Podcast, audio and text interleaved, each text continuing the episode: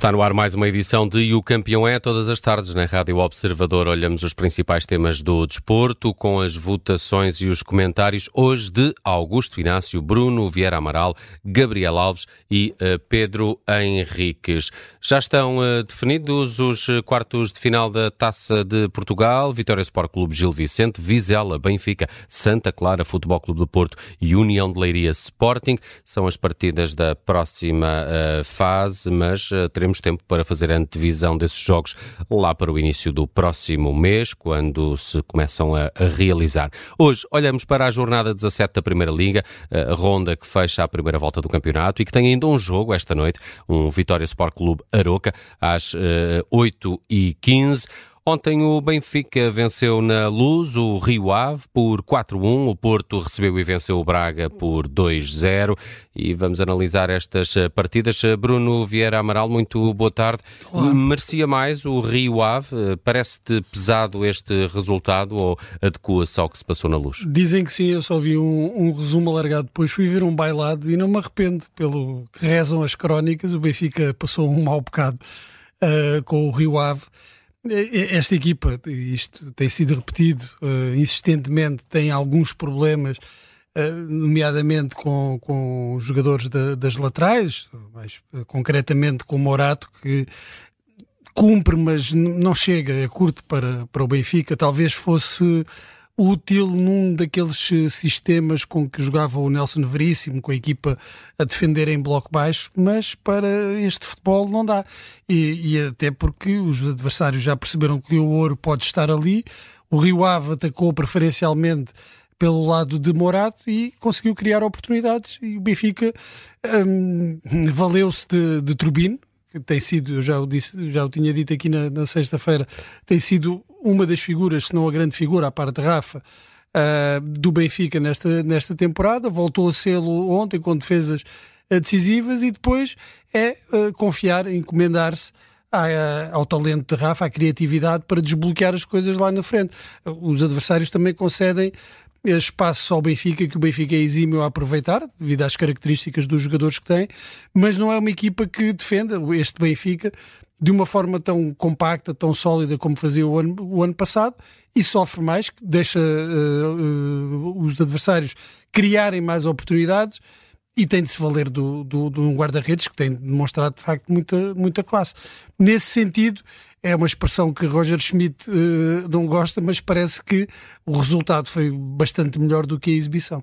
O Augusto Inácio esteve aqui na Rádio Observador a fazer comentário dessa partida. Uh, concordas, Augusto Inácio, é melhor o resultado do Benfica do que propriamente a exibição? Parece-me que há uma partida até à expulsão de Aderlan Santos e, e, e depois daí um outro jogo.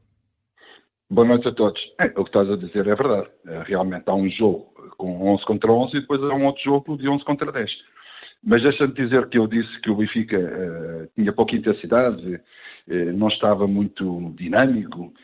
E depois ouvi o Porto a seguir com, com, o Braga e também vi o Braga também não muito dinâmico e também um pouco intenso. O que isto quer dizer? Que o Benfica-Braga para a taça deixou moça nas duas equipas.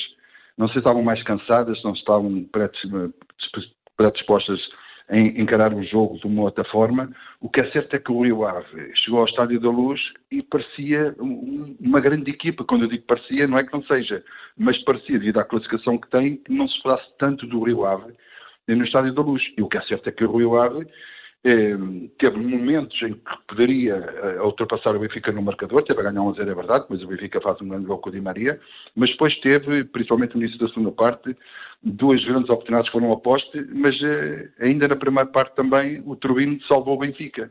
Salvou o Benfica, depois o Benfica claramente com, com, com 11 contra 10, eh, fez o 2-1, tomou conta do jogo e já não há mais nada a dizer. Mas eu diria que o Roger Smith, se não gosta desta expressão, tem que começar a gostar, porque vê aquilo também que nós vimos. Um Benfica realmente que não fez uma grande exibição, mas que acabou por golear o Rio Ave de uma forma que toda a gente acabou por perceber. Não, não estou a dizer que o Benfica não soube aproveitar as ocasiões, soube aproveitar as ocasiões, mas o Rio Ave não soube aproveitar e por isso o Rio Ave acabou por sofrer quatro gols.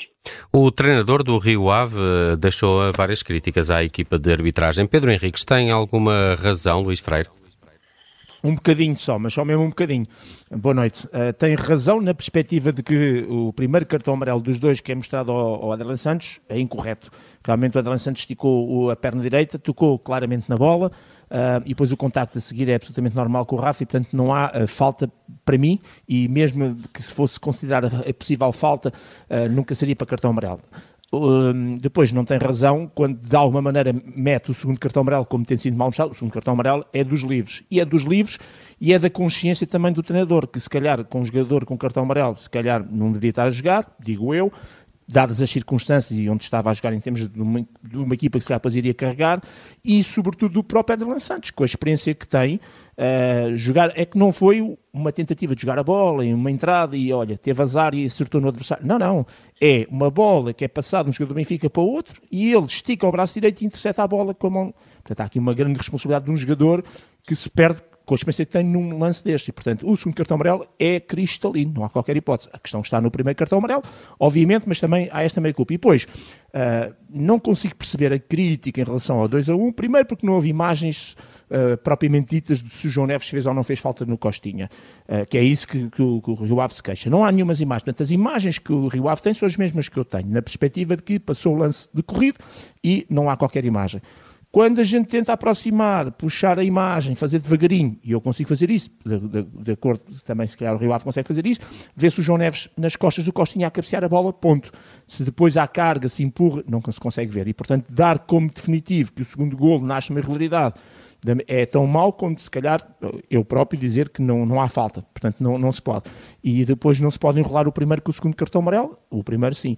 Uh, e, é, e, é, aí, mas de qualquer maneira os clubes aproveitam logo para esticar. O próprio treinador do Rio Ave diz que hoje tinha uma reunião na Liga, alguém tem que, e portanto o que é que ele ia fazer, e que alguém tem que explicar ao treinador do Rio Ave que a Liga não tem nada a ver com a arbitragem a Federação Portuguesa de Futebol é que tem a arbitragem e, portanto, não é a Liga. Portanto, a reunião que ele vai lá ter, fosse qual fosse, a Liga não pode fazer nada porque não nomeia, não classifica, estou a falar de árbitros, não, não faz nada em relação aos árbitros porque não é dele. Portanto, esse é mais um aspecto. Finalmente, quando faz a comparação de que o Rio Ave pode ser vendido, barra comprado por 20 milhões e que o ataque do, do, uh, do Benfica vale 40 milhões, eu gostava de ter ouvido este discurso quando ele foi eliminar a Taça de Portugal do Torriense, uma equipa da Liga 2.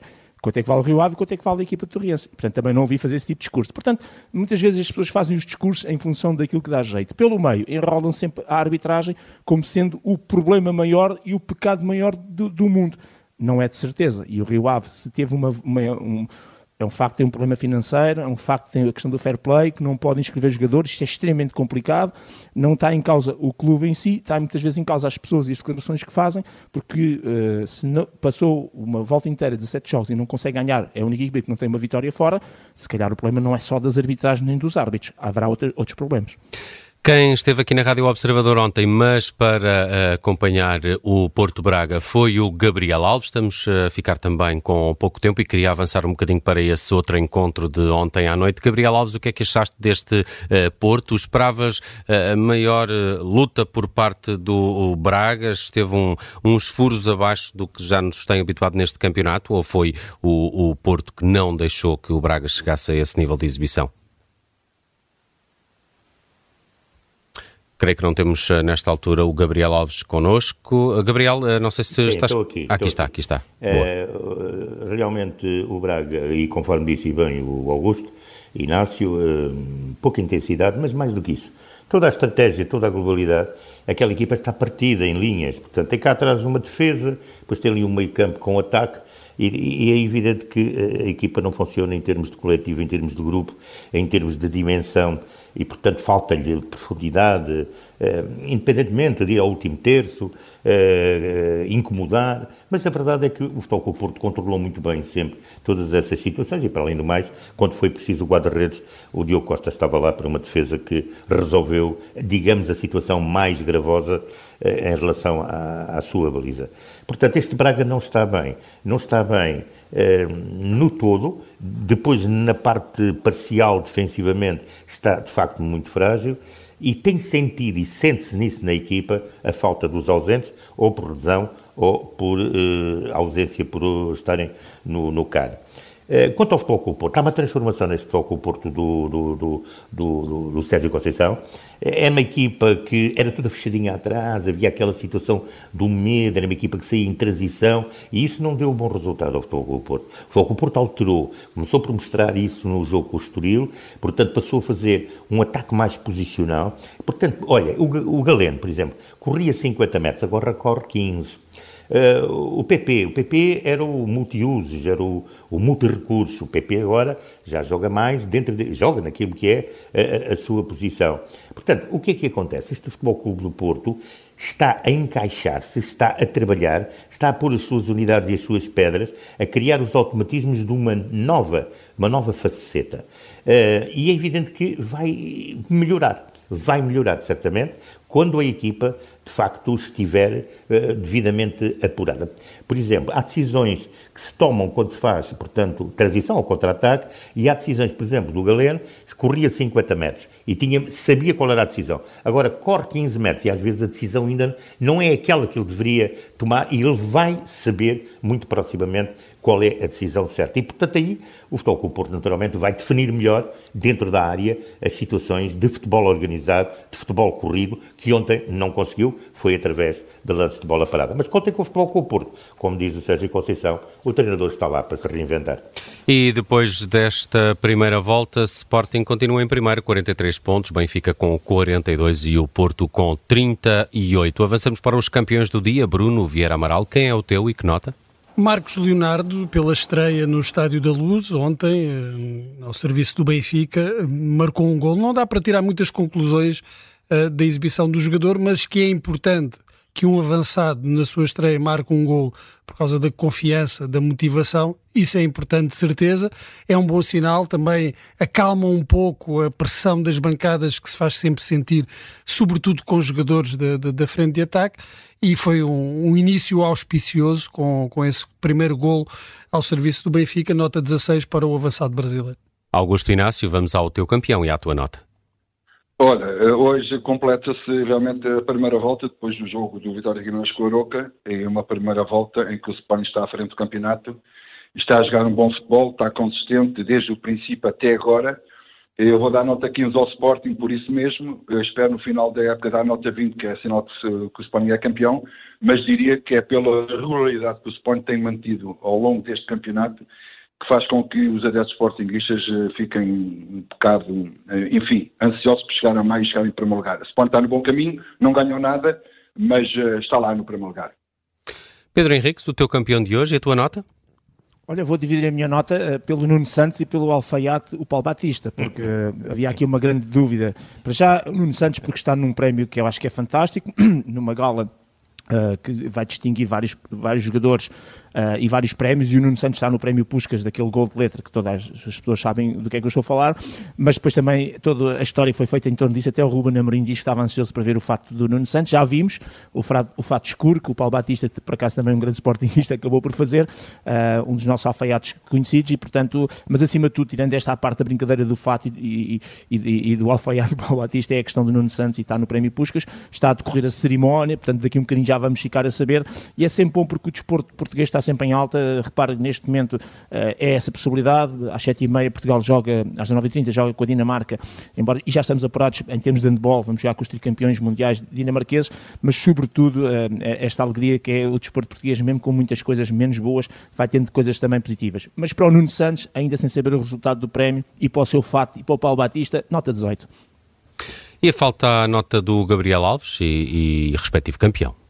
Ora bem, o meu campeão vai para o Cana, uh, para o Campeonato da África, vamos eh, dar a Moçambique.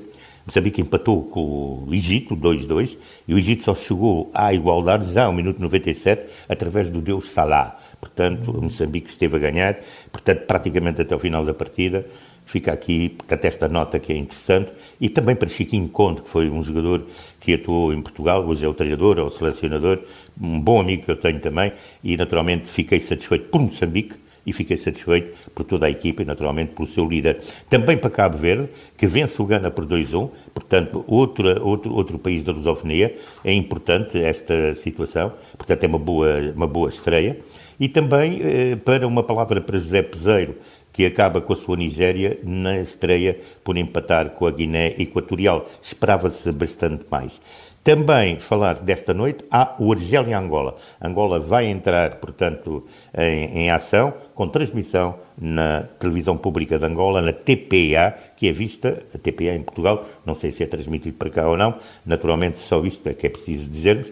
E também uma palavra para o, o Campeonato Asiático, onde o Japão venceu por 4-2 e onde Morita, do jogador do Sporting, foi titular ao lado dessa grande estrela que é Minamino e que marcou dois dos quatro gols. Portanto, para estas equipas de lusofonia positivas, fica o nosso 14. Estão as notas e os campeões de hoje atribuídos pelo Gabriel Alves, Pedro Henriques, Augusto Inácio e Bruno Vieira Amaral. Está feita mais uma edição do programa E o Campeão é.